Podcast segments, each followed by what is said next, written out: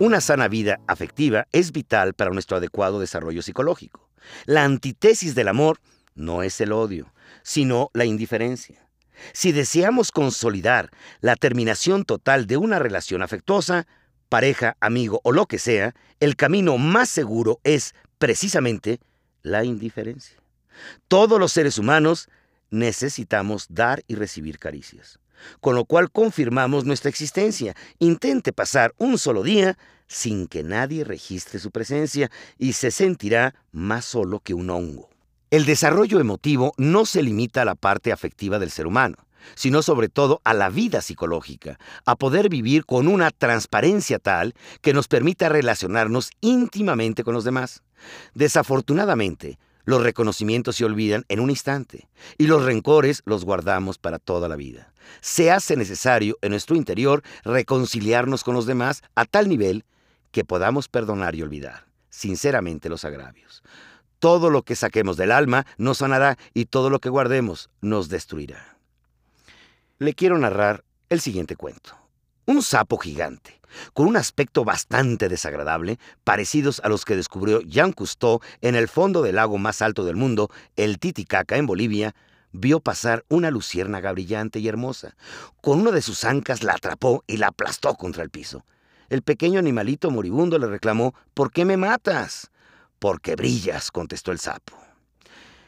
En más de una sociedad en el mundo, triunfar es un pecado social imperdonable, pero sobre todo en América Latina, por el pensamiento heredado de que los ricos irán al infierno y los pobres al cielo. Pues esta era la forma de justificar la explotación aberrante que hacía el conquistador del indio a quien despojaba de sus bienes sin justificación alguna.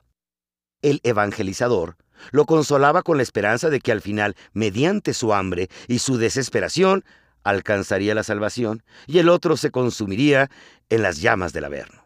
Así es como se almacenó en el inconsciente del latinoamericano que hay que estar en la miseria para alcanzar el cielo. De hecho, existen personas que le temen al éxito, pues consideran que es el presagio de que algo mal les va a suceder.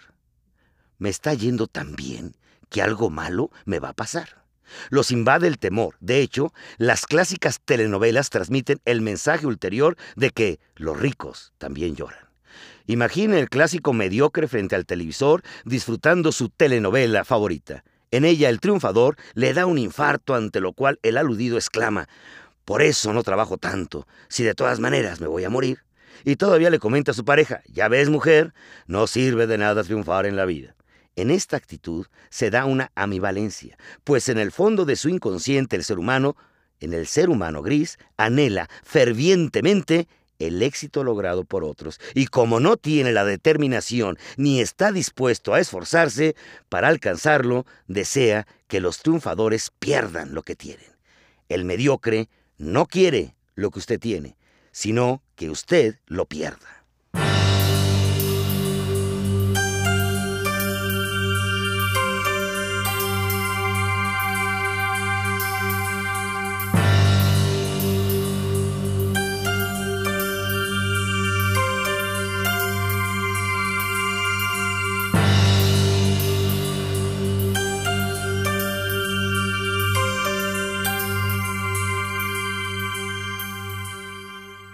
Riqueza.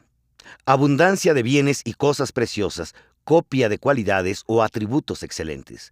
Los líderes saben de la utilidad de la riqueza, pues es indispensable para lograr sus sueños. Además, es un artículo básico para promover el progreso y el bienestar.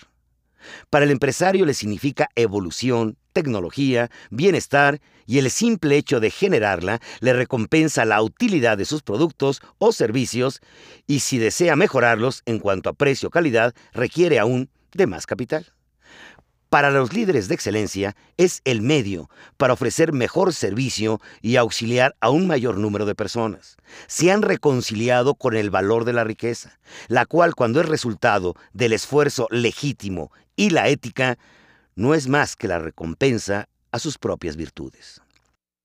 Las grandes obras se han edificado gracias a la riqueza. Por supuesto, no estamos abordando este valor cuando ha sido el resultado de la explotación o la destrucción de otros seres humanos o de la naturaleza, sino cuando es el reflejo del auténtico espíritu empresarial, emprender, que busca día a día satisfacer a un mayor número de personas.